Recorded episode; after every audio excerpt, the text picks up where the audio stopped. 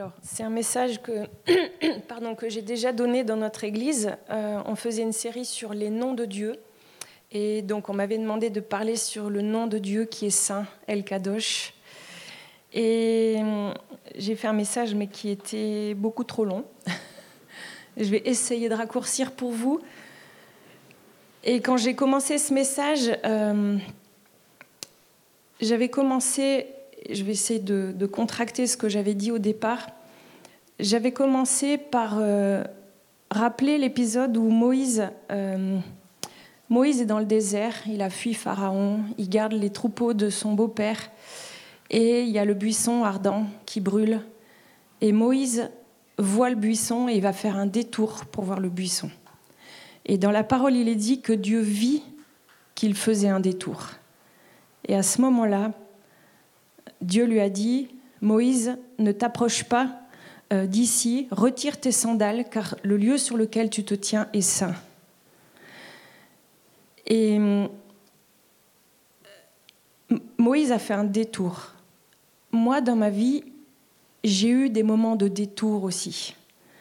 Euh, la première fois que j'ai fait un détour, j'avais 9 ans, et c'est la première expérience que j'ai eue avec je pense, la sainteté de Dieu. Et c'est la première fois que je me suis repentie de mes péchés et j'avais conscience de mes péchés à 9 ans parce que je me disputais tous les jours avec mon frère, un de mes frères. Et là, le Seigneur m'a convaincue et j'ai pleuré sur mon péché à l'âge de 9 ans. Et ça, ça a ouvert quelque chose dans mon cœur. J'ai commencé à comprendre des choses, mais bien sûr, j'étais petite fille et très vite, le naturel a repris le dessus et je me suis redisputée avec mon frère. Après, il y a eu d'autres périodes donc je me suis. Enfin. Pour moi, c'était ma nouvelle naissance ce jour-là. Mais euh, voilà, vers 15 ans, j'ai remis en question des choses. Et puis, à 15 ans, j'ai eu un appel de Dieu. Et là, je me suis pleinement engagée. Je me suis fait baptiser. J'ai évolué. Donc, je, suis devenue maman. Non, avant, quand j'étais jeune fille, euh, le Seigneur m'a interpellée par rapport à des péchés qu'il voulait enlever dans ma vie. Et donc, j'ai expérimenté la confession et la puissance de la confession de mettre à la lumière des péchés. Euh, et, j'ai vu l'action de Dieu avec puissance. Ensuite, je suis devenue maman et j'ai continué ma vie. J'avais, j'aimais Dieu, mais je ne peux pas dire que j'avais faim de Dieu pour Dieu. Donc là, le Seigneur m'a touchée. J'ai lu un livre un jour qui m'a beaucoup interpellée. Ça s'appelle Une plus grande fin de Jésus. Et là, euh, j'ai commencé à prier pour avoir une plus grande fin de Jésus. Et ce qui s'est passé, c'est que Dieu m'a révélé son amour. Et quand il me l'a révélé d'une manière tellement forte que j'ai dit Seigneur, c'est pas juste que tu nous aimes comme ça. Parce que je le mettais en rapport avec moi, avec ma justice, et j'ai dit mais Seigneur, c'est pas juste que tu nous aimes comme ça, tu nous aimes trop. Donc j'ai fait une expérience de la grâce qui a aussi posé des fondements dans ma vie. Et puis euh, un jour, euh, un peu plus tard, quelques années plus tard, j'ai lu un livre qui, qui m'a bouleversée. Et euh, il y a toujours eu un peu dans mon cœur cette attirance pour, pour la sainteté du Seigneur. Mais le jour où j'ai lu ce livre, ça a vraiment changé quelque chose en moi. Ça m'a donné une fin que j'avais, une, fin qui, qui s'est jamais arrêtée. Et donc je vais vous lire, un, enfin c'est pas, je vais vous lire, je vais vous décrire un petit peu le, témoignage qui m'a marqué. Ce livre s'appelle Le feu de sa sainteté, Sergio Scataglini. Et donc l'auteur Sergio Scataglini venait de passer par une période de recherche de Dieu et ses prières sont devenues étranges. Voici ce qu'il écrit. Seigneur, si tu ne nous donnes pas un autre réveil, reprends-moi, je n'ai plus envie de vivre. Ensuite, il se reprenait lui-même parce qu'il avait trois petits garçons, une femme merveilleuse, et son ministère se portait plutôt bien. Il se disait, je ne peux pas prier ainsi parce que le Seigneur risque de me répondre à ma prière en me rappelant à lui. Mais le lendemain, il prononçait les mêmes mots. Il comprit alors que le feu du Saint-Esprit, lui mettait à cœur de voir le réveil. Il était en train d'acquérir une sainte fin de Dieu. Et après quelque temps, alors que Sergio se rendait sur un lieu de réveil, il, il, a été visité par des vagues successives du Saint-Esprit et il était incapable de quoi que ce soit si ce n'est que d'être dans la présence de Dieu. Sa vie a été inondée. Il qualifie ce, temps de feu, euh, de feu de Saint-Esprit, et il va citer dans son livre, euh, Jean va, va dire qu'il a baptisé d'eau en vue de la repentance, mais Jésus baptise d'Esprit Saint et de feu. Après plusieurs jours de ces visitations, la présence de Dieu se faisait menaçante Sergio voulait se soustraire à cette présence qu'il qualifie de trop sainte. Mais il savait que la présence de Dieu était bonne et il choisit d'y rester. Et alors que Dieu lui montrait différentes scènes de péché dans sa vie, il fondit en larmes. Et à ce moment-là, il entendit Dieu lui dire, Parce que tu n'es ni froid ni bouillant, je vais te vomir de ma bouche. Choqué, Sergio répliquait qu'il avait servi le Seigneur comme il pensait devoir le faire pendant des années, il ne comprenait pas ce que Dieu lui disait.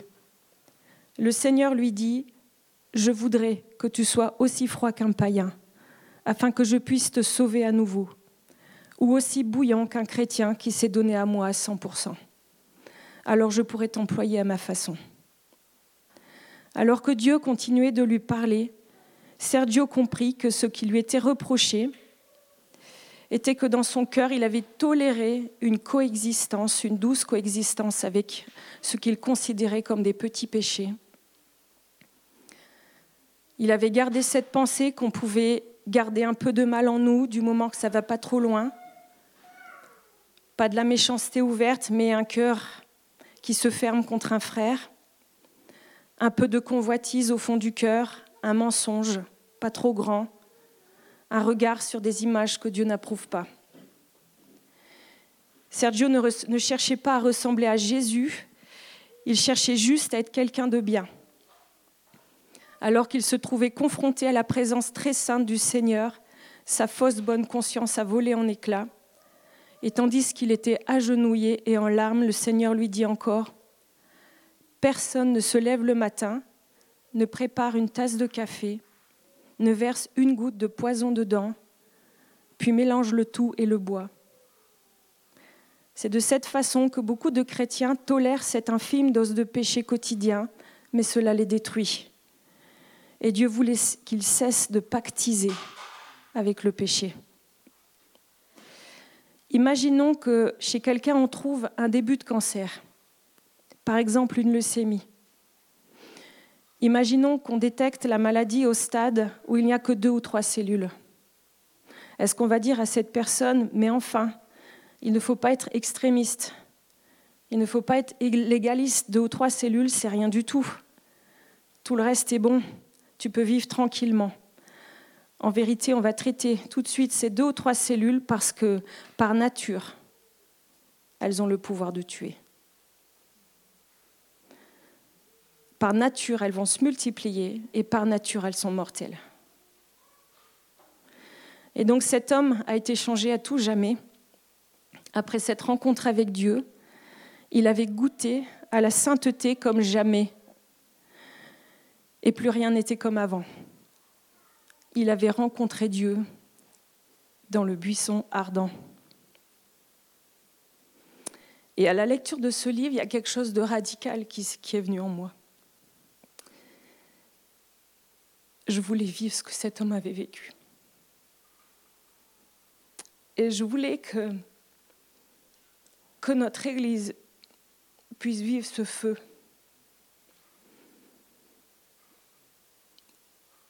Et il y a des personnes qui, qui ont peur à l'idée que Dieu puisse être aussi saint. Il y a des personnes qui ont envie de fuir la présence de Dieu. Mais je crois que ces personnes n'ont pas réellement expérimenté la sainteté de Dieu. Parce que si elles avaient expérimenté vraiment, elles y retourneraient. Je connais quelqu'un qui a longtemps fui la présence de Dieu quand il se sentait indigne ou quand il péchait. Alors, au lieu de revenir à Dieu et de se repentir, cette personne fuyait. Elle fuyait dans des choses qui l'apaisaient, superficiellement, la télé, le travail, les petits plaisirs de la vie. Cette personne avait une image déformée de Dieu. Alors suite à son histoire de vie, cette personne a un père qui n'a pas été euh, l'exemple qu'il aurait dû être. Mais cette personne m'a dit, on a peur de Dieu tant qu'on n'est pas réellement décidé à abandonner notre péché. Le jour où on est décidé, on surmonte cette peur et on vient chercher la solution en lui. Parfois, on peut garder une image déformée de Dieu parce qu'alors ça nous permet de continuer finalement. Mais le jour où on ne veut vraiment plus de notre péché, alors on décide de croire qu'il va nous pardonner. Et on décide de croire qu'il va nous purifier. En fait, il n'y a pas d'endroit plus sécure au monde que la présence de Dieu. C'est l'endroit le plus sécure, c'est l'endroit le plus pur, et on a été créé pour ça. On a été créé pour être dans la présence de Dieu. Et moi, quand je, lis des passages, quand j'entends parler de la sainteté de Dieu, quand, Dieu me, me parle à ce niveau-là, ça allume un feu dans mon cœur. Parce que je veux contempler cette sainteté. Parce que je suis né pour ça. Et Moïse, qui a fait l'expérience de la présence de Dieu, alors qu'il recevait les tables de la loi, a dit, parce qu'il a, il a, il a soupiré, il a soupiré après euh, le Seigneur, il a dit, Seigneur, fais-moi voir ta gloire. Quand on commence à goûter à la sainteté de Dieu, on dit, Seigneur, je veux voir ta gloire. Alors j'aimerais que on puisse faire un petit détour pour admirer la sainteté de notre Dieu. Et je souhaite que face à lui, nous ne soyons plus jamais les mêmes. Je souhaite que nos fondations s'ébranlent et que nos pieds touchent le sol qui est saint et qu'on soit bouleversé par lui parce qu'il est magnifique. Et il y a un prophète qui a vu la gloire de Dieu. Et ce prophète, c'est Ésaïe. Et on connaît, pour la plupart, on connaît ce, passage qui parle de la gloire de Dieu, où Ésaïe a vu le trône. Et je vais commencer à lire ce passage.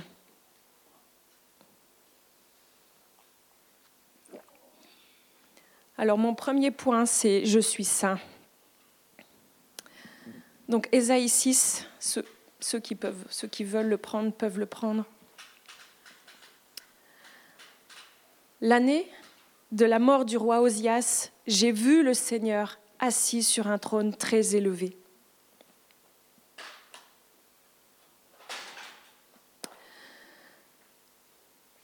Comment on peut décrire le trône de Dieu? Qui peut décrire le trône de Dieu sans perdre quelque chose de la gloire En fait, la présence de Dieu se décrit pas seulement, elle se vit.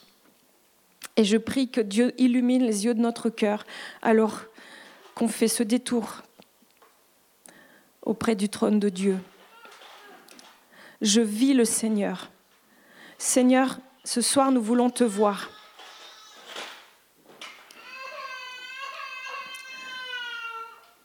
Je vis le Seigneur assis sur un trône très élevé. Il y a quelque chose qui est inaccessible dans notre Dieu parce que Dieu est très élevé. Qui est saint comme il est saint? Notre Dieu est séparé. Il est séparé de tout le reste. Il est séparé, personne ne peut l'atteindre, il est à part. Séparé, saint, ça veut dire séparé ou mis à part. Et de quoi Dieu est-il séparé? La première chose, c'est que Dieu est séparé de tout ce qui lui est extérieur, c'est-à-dire de tout ce qui est créé. Dieu est transcendant. Dieu est au-dessus, il est plus élevé, rien ne lui est égal. Il dépasse toute conception humaine, toute représentation qui pourrait venir d'un cœur humain. L'homme ne peut pas imaginer ce que Dieu est. Et l'homme ne doit pas imaginer ce que Dieu est, parce que s'il se l'imagine, il concevrait un faux Dieu.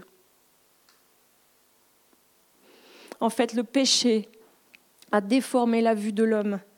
Et l'homme, sans être impacté par l'Esprit Saint, bien sûr, s'il s'imagine Dieu, il s'imagine un faux Dieu. Et c'est pour ça que l'image de Dieu est si déformée dans nos cœurs, parce qu'on a des lunettes. On a des lunettes qui déforment.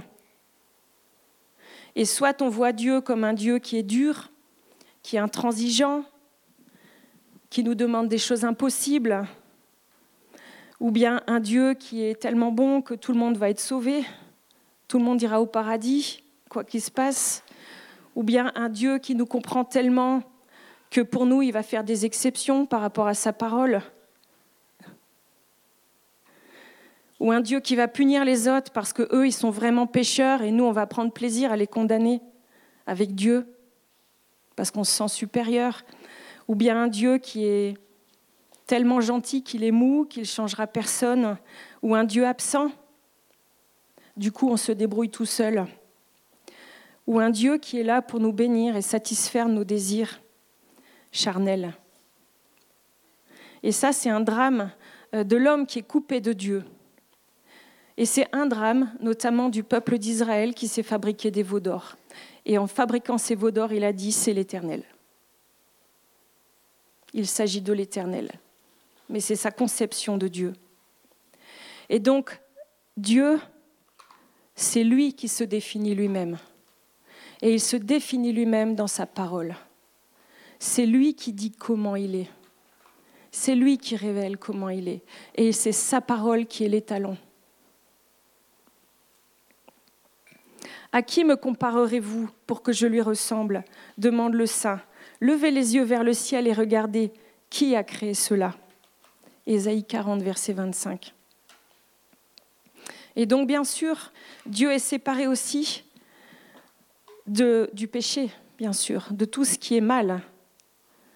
Et dès euh, la création, dès le premier jour de la création, Dieu dit qu'il y ait de la lumière, et au lieu de la lumière, Dieu vit que la lumière était bonne et il sépare la lumière des ténèbres. Dieu sépare ce qui est lumière et ce qui est ténèbres. Et ça, c'est une préfigure de ce qui se passe dans le monde spirituel. Il n'y a rien de commun entre la lumière et les ténèbres. On ne peut pas mélanger les deux. Qu'y a-t-il de commun entre la lumière et les ténèbres? Quel accord y a-t-il entre Christ et le diable? De Corinthiens 6, 14. C'est Dieu qui pose une séparation. Et le diable n'a rien en Dieu. Le mal n'a rien en Dieu. Et le diable n'a rien eu en Jésus sur la terre. Et c'est important de comprendre que la séparation est nette et qu'on ne peut pas mélanger les choses. Et c'est important d'avoir cette notion de radicalité dans la sainteté de Dieu. Si on n'a pas une notion de radicalité, on se fabrique déjà un Dieu à notre image. Mais vous savez, Dieu est saint. Et c'est ça qui le rend attirant parce qu'il y a quelque chose de beau dans la sainteté de Dieu. En fait, Dieu est grand, il est différent et en même temps, on a été créé à son image. On est semblable à lui en partie. Et le Seigneur m'a montré vraiment que c'était pire que ce que je pensais. Et j'ai été effrayée par ce que j'ai vu de moi-même à certains moments. Et j'ai eu peur, c'était un moment où j'ai eu même peur d'être infidèle à Dieu un jour. Je me suis fait peur. Et vous savez, c'est ce jour-là que Dieu m'a dit, Anne, Je suis ton Père pour toujours. C'est pas moi, c'est lui. C'est lui qui me garde. C'est lui qui vous garde. C'est son amour qui vous garde.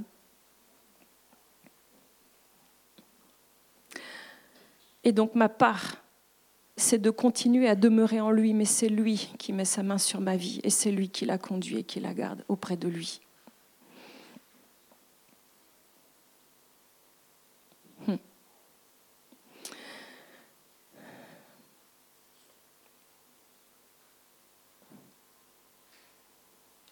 Il y a des chrétiens qui ont peur de perdre leur salut. Et moi, je pense que c'est une mauvaise question. La question, c'est pas est-ce qu'on peut perdre son salut, mais est-ce qu'on veut demeurer encore en Jésus? Est-ce qu'on veut continuer à demeurer en Jésus?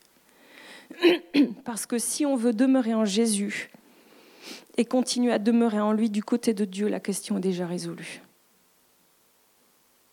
Dieu a un cœur ouvert. Dieu est, est plein de compassion et plein d'amour. Il n'a pas attendu qu'on se repente avant de nous attirer à lui pour qu'on se repente.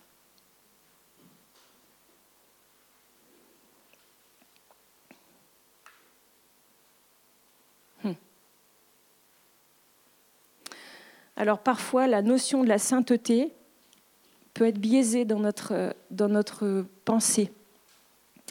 Et puis on peut avoir une idée que la sainteté, c'est vraiment des exigences qui sont beaucoup trop hautes. Et puis on ne va jamais atteindre. Dieu comme s'il était... Euh, il nous demandait des choses impossibles.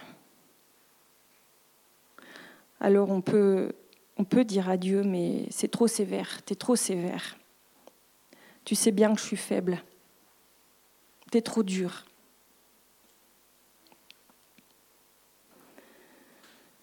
Si on peut se replonger un petit peu dans l'histoire du peuple d'Israël et faire ce parallèle entre l'époux et l'épouse, entre, entre Dieu qui est l'époux et le peuple qui est l'épouse, imaginons un homme marié qui a tout donné pour réjouir son épouse. Il a tout pensé pour la rendre heureuse. Et imaginons que cette épouse, bien qu'elle ait pris l'engagement du mariage, en secret, tous les jours, dès qu'elle en a l'occasion, elle se donne à des amants, parce qu'elle est flattée quand elle séduit. Et son cœur se détache de son mari, mais elle aime bien profiter encore de ses biens matériels. Imaginons que son mari découvre ses infidélités et qu'il veuille bien lui pardonner, mais que pour cela, il lui demande d'être fidèle à nouveau. Imaginons que l'épouse s'offense des exigences de son mari et qu'elle se mette à lui dire Mais tu ne te rends pas compte de ce que tu me demandes C'est beaucoup trop dur. Comment tu peux me demander d'être aussi fidèle? En fait, tu m'empêches de vivre. En vérité, la vraie question, c'est comment le mari peut-il supporter une journée de plus les infidélités de sa femme? Comment peut-il même supporter la présence de cette femme à ses côtés? Et notre Dieu a supporté, année après année, la présence d'une épouse infidèle. Et comme si ça ne suffisait pas, il a décidé lui-même de changer son cœur pour la rendre fidèle. Parce qu'il a continué à aimer cette épouse. Mais en regardant sa femme, alors qu'elle était si loin de lui à ce moment-là, Dieu a dû se dire, si seulement tu savais ce que ça va me coûter pour te ramener à moi. Si tu connaissais le prix que je vais devoir payer pour toi. Mais c'est seulement quand tu verras ce prix que ton cœur va changer. Et c'est seulement quand tu verras ce prix que tu vas regretter. Quand on est en contact de la sainteté de Dieu et quand on est en contact de sa grâce et de son amour, on ne peut pas faire autrement que de capituler et de se laisser changer par cette grâce.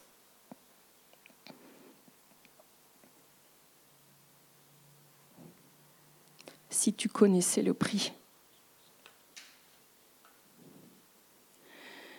Il y a un lieu où le feu du jugement et le feu de sa sainteté ont été réunis. C'est le corps de Jésus. Dieu saint, El Kadosh, devait, il devait envoyer le feu de son jugement sur nous à cause de sa justice. Et il a décidé de prendre sur lui nos adultères et de passer lui-même par le feu de ce jugement. Jésus est passé par le jugement en se livrant à la croix. Et ce qui devait être consumé a été consumé, c'est-à-dire nos péchés sur lui. Mais lui, le Saint, il a triomphé du jugement. Il a triomphé et le feu de sa sainteté a triomphé. Et il a triomphé pour qu'on soit saint, comme lui, il est saint. Et il veut nous embraser tout entier, parce que l'alliance qu'il a faite avec nous est sainte. Il n'y a pas de place pour un rival, il n'y a pas de place pour les adultères. L'alliance que Dieu a faite avec nous est sainte.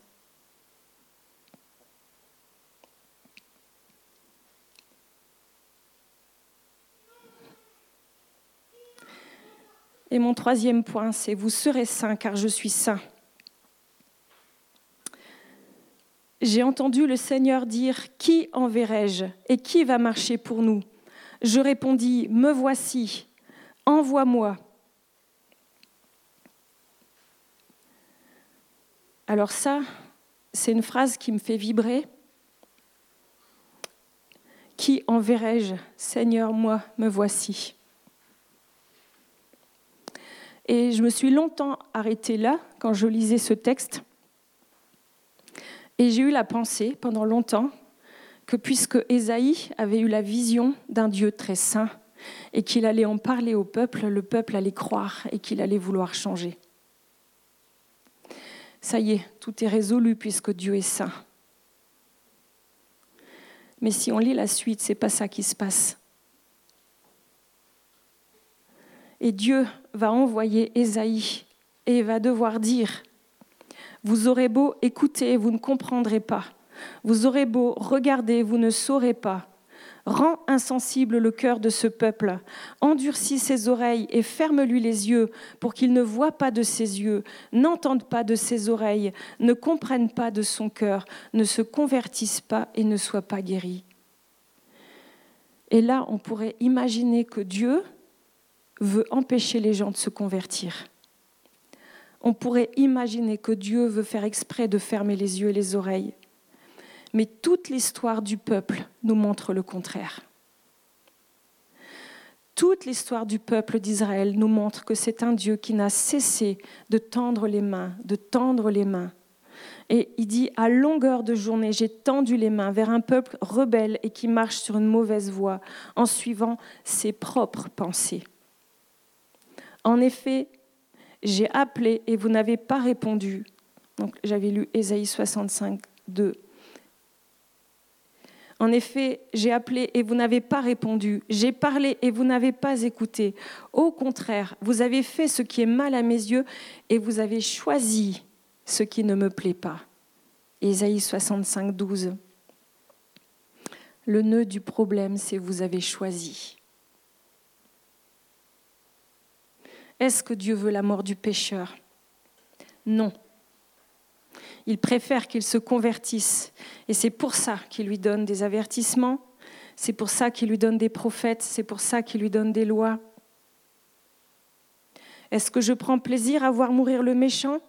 Déclare le Seigneur l'Éternel. N'est-ce pas plutôt à le voir changer et vivre? Dieu ne veut pas la mort du pécheur. Dieu veut sa repentance mais il lui laisse un choix. Et Dieu ne retirera jamais la liberté de choix qu'il a donnée à l'homme.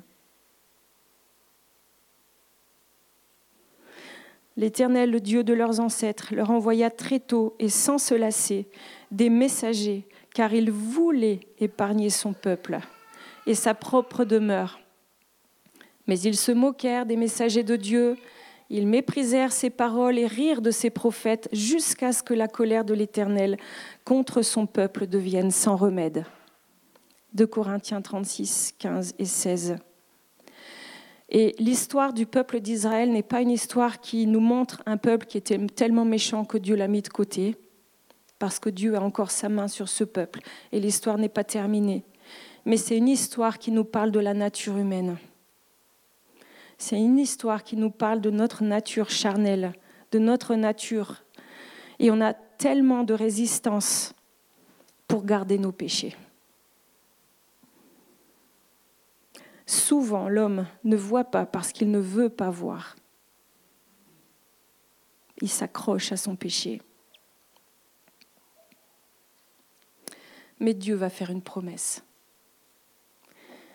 Et dans la suite du passage, dans Ésaïe 6, 13, il est dit Cependant, tout comme le térébinthe et le chêne conservent leur souche quand ils sont abattus, la souche de ce peuple donnera une sainte descendance. Et même si l'homme est dur, et même si l'homme est incurable naturellement, Dieu poursuit son but, se donner une sainte descendance. Dieu est déterminé à sauver au moyen de Jésus. C'est Jésus la sainte descendance. Jésus le Messie, le roi promis.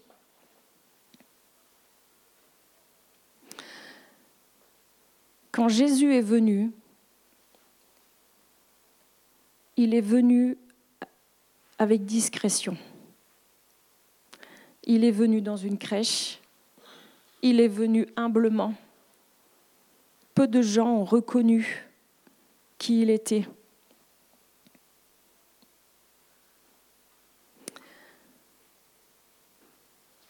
Jésus était comme caché d'une certaine façon. Jésus est venu sans crier, sans élever la voix. Il a parlé en parabole, afin que ceux qui ne voulaient pas voir ne voient pas la gloire qui était en lui. Et il y a un passage dans Matthieu 13, 10 à 16 qui reprend ce passage d'Ésaïe, qui est dit, ils auront les cœurs fermés, les yeux fermés, etc. Et Dieu va dire que Jésus va parler en parabole parce que ceux qui avaient le cœur ouvert aller s'approcher de Jésus pour comprendre ses paraboles.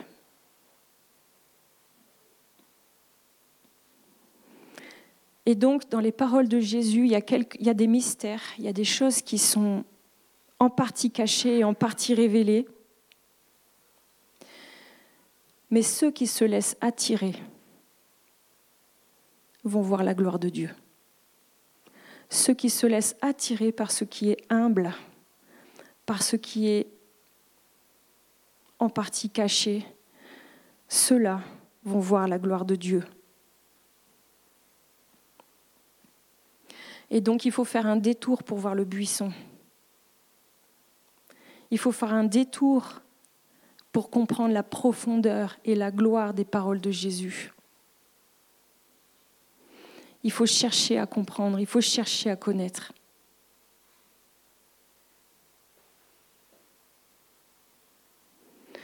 Ceux qui se laissent attirer par ce qui est humble verront ce qui est glorieux. Et ceux qui vont s'humilier par la repentance seront remplis de la gloire de Dieu. C'est le chemin. Mais heureux sont vos yeux parce qu'ils voient et vos oreilles parce qu'elles entendent. Je vous le dis en vérité, Beaucoup de prophètes et de justes ont désiré voir ce que vous voyez et ne l'ont pas vu, entendre ce que vous entendez et ne l'ont pas entendu. C'est un privilège, c'est une grâce de connaître les paroles de Jésus. C'était Matthieu 13, versets 16 et 17. C'est ceux qui vont faire le détour c'est ceux qui vont aimer les commandements de Jésus. C'est ceux qui vont aimer sa parole. qui vont voir la gloire révélée.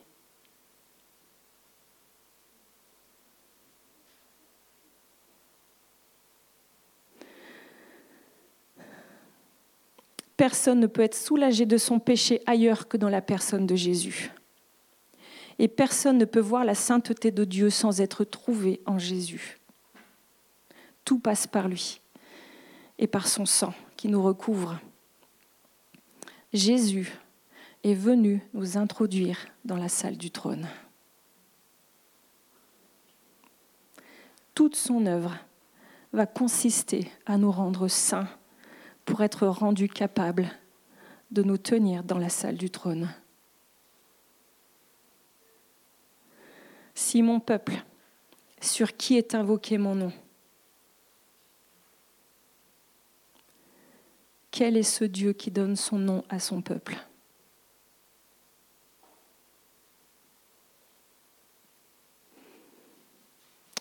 Dieu n'a pas honte de nous appeler ses fils. Dieu n'a pas honte de nous donner son nom. Dieu n'a pas honte de nous donner son héritage. Parce qu'il nous a couverts du sang, parce qu'il a tout fait, parce qu'il voit Jésus sur nos vies.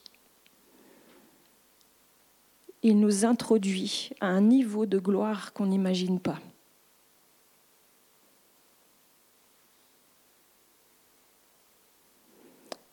Dieu veut nous remplir de lui, tout comme le temple était rempli de sa gloire.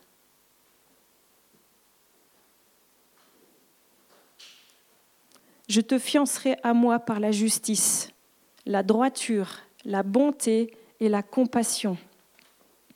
Je te fiancerai à moi par la fidélité et tu connaîtras l'Éternel. Osée 2, 21 et 22. Dieu veut nous attacher à lui. Il veut nous attacher à lui dans une alliance qui est indéfectible, dans une alliance qui peut jamais être rompue.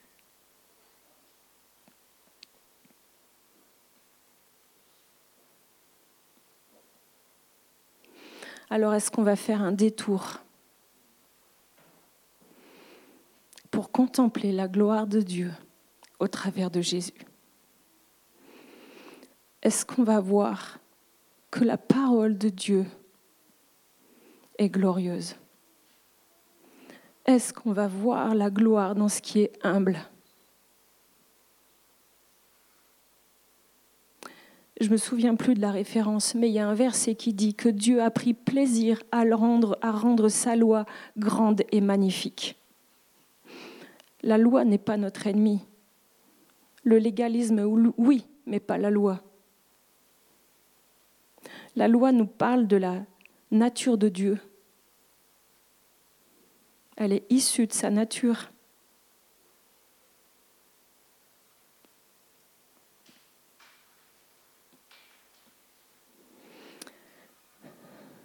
Alors, beaucoup d'entre nous, on a fait un détour un jour pour croire en Jésus. On a accepté Jésus. On s'est repenti de nos péchés. Et ce jour-là, Dieu nous a fait naître d'en haut. Et on a reçu une nouvelle nature par l'Esprit Saint. Et on est devenus des fils et des filles. Mais on n'est pas encore complètement devant le trône aujourd'hui. Un jour, on sera devant le trône. Mais aujourd'hui, on est encore sur la terre. Et en attendant le trône, il y a une guerre il y a une guerre qui se joue contre le péché. Et si nous, on ne se met pas en guerre contre le péché, le péché, lui, il est en guerre contre nous. Et Satan est en guerre contre nous. Et la manière dont on peut voir le péché peut nous rendre vulnérables.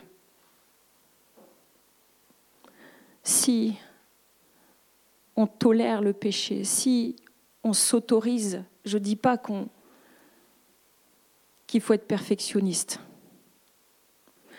Mais si dans notre compréhension de la nature du péché, on pense que c'est pas si grave que ça, si on sous-estime le péché, on est en danger. Et on a un choix à faire. Et ce choix, c'est que Dieu nous veut à 100%. Il ne veut pas qu'on fasse d'alliance avec le péché.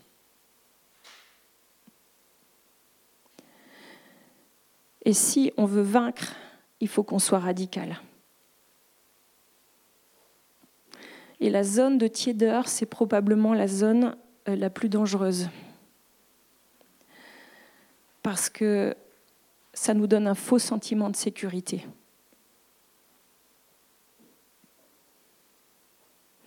Et vous savez, il ne s'agit pas d'atteindre une barre. Il s'agit juste d'aller à Jésus pour qu'il nous lave. Il s'agit juste d'ouvrir notre cœur et de le laisser travailler en nous et montrer par son esprit ce qu'il veut changer. Il s'agit de coopérer avec lui quand il travaille nos cœurs. Il s'agit de vouloir grandir dans la sainteté. Il s'agit de vouloir être radical, de ne pas minimiser, de ne pas faire des arrangements avec la parole de Dieu parce que finalement, ça nous arrange bien de garder des petites choses.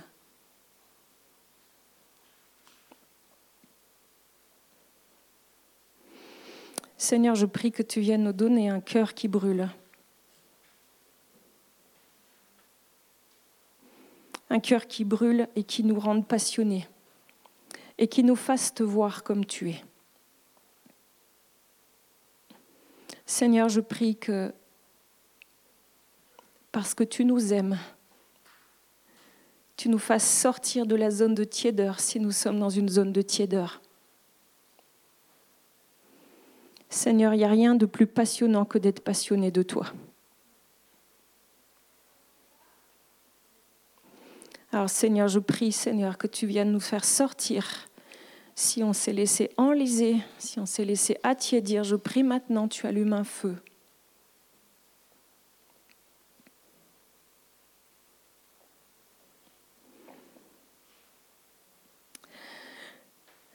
Ce que j'aimerais vous dire aussi, c'est que Dieu est un Père qui est compatissant. C'est un Père qui a compassion de ses fils c'est un père qui a compassion des fils prodigues. C'est un père qui attend le retour des fils prodigues et qui guette tous les jours. Alors si le fils prodigue revient à lui, est-ce que vous pensez qu'il va le rejeter? Si le père guette, si le père attend que tu te repentes, si le Père te regarde quand tu tombes et que tu retombes, et que peut-être tu t'isoles parce que tu te dis cette fois-ci c'est trop, Dieu va plus m'accepter. S'il te guette tous les jours, est-ce que tu crois qu'il va te rejeter quand tu vas revenir à lui? Jamais, jamais Dieu va te rejeter parce qu'il a donné Jésus pour t'acheter pour te racheter. Comment il pourrait te rejeter si tu viens?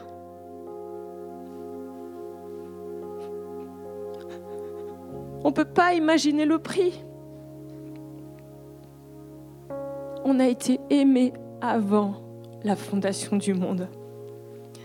On a été aimé avant qu'il crée toute chose. Est-ce que tu sais, est-ce que tu peux pas imaginer que Dieu savait que tu allais tomber et encore tomber?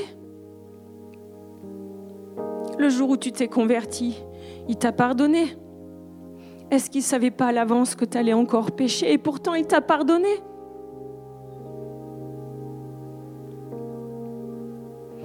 Je ne mettrai pas dehors celui qui vient à moi. Et la volonté du Père, c'est que je ne perde aucun de tous ceux qu'il m'a donnés, mais que je le ressuscite au dernier jour. Du côté de Dieu, tout a été prouvé. Il a tout fait. Et il continuera encore de tout faire. C'est un Dieu qui nous aime au point d'allumer des buissons, encore et encore. Parce qu'il nous aime. Mais il n'ôtera jamais notre possibilité de choisir. On aura toujours un choix à faire. Le choix de pardonner le choix d'aimer, le choix de renoncer à des choses qu'il veut auxquelles il veut qu'on renonce. Le choix de confesser. Le choix de passer du temps dans sa présence. Le choix de lire sa parole au lieu de se divertir le choix de s'imprégner de cette parole, de la connaître, de la comprendre, d'en comprendre la profondeur.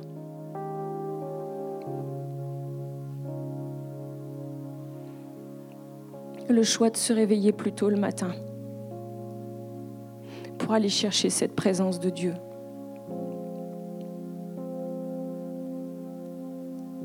Le choix de venir à l'église, se réunir avec les frères et sœurs. Je vois mal comment on peut être attaché à Jésus si on n'est pas attaché à son corps.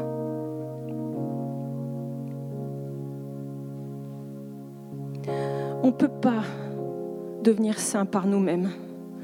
On a essayé, on a essayé, ça ne marche pas. On ne peut pas être saint, mais on peut au moins ramener le vase. On est comme des vases. On ne peut pas se remplir, mais on peut ramener le vase. Et vous savez, moi je voulais ce genre de visitation que Sergio Scataglini a eu. On peut vivre ces temps de gloire, ces temps de puissance. Merci Seigneur. Mais Dieu nous attend dans notre quotidien. C'est dans notre quotidien. C'est des choix, jour après jour. C'est des choix, c'est des petits choix des fois. Seigneur, pardonne-nous, on a tellement souvent résisté à la voix de l'Esprit.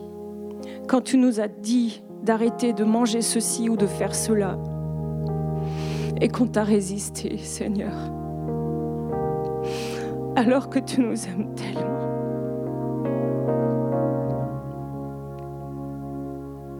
On n'est pas assez fort pour devenir saint tout seul. On a besoin de Jésus.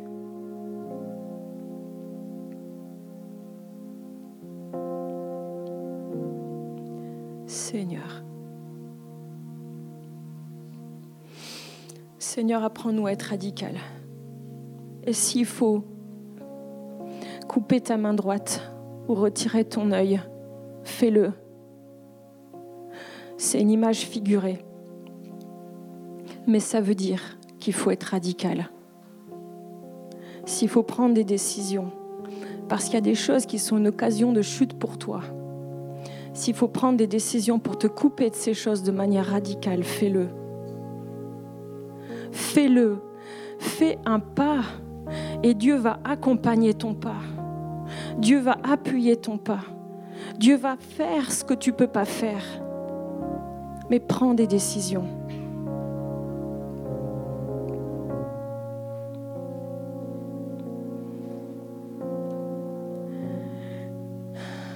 Seigneur, insisté hier sur mon cœur pour vous, pour votre Église, sur sa parole. Sa parole. on a eu un temps de, prière. Euh, bah, c'est hier qu'on est arrivé.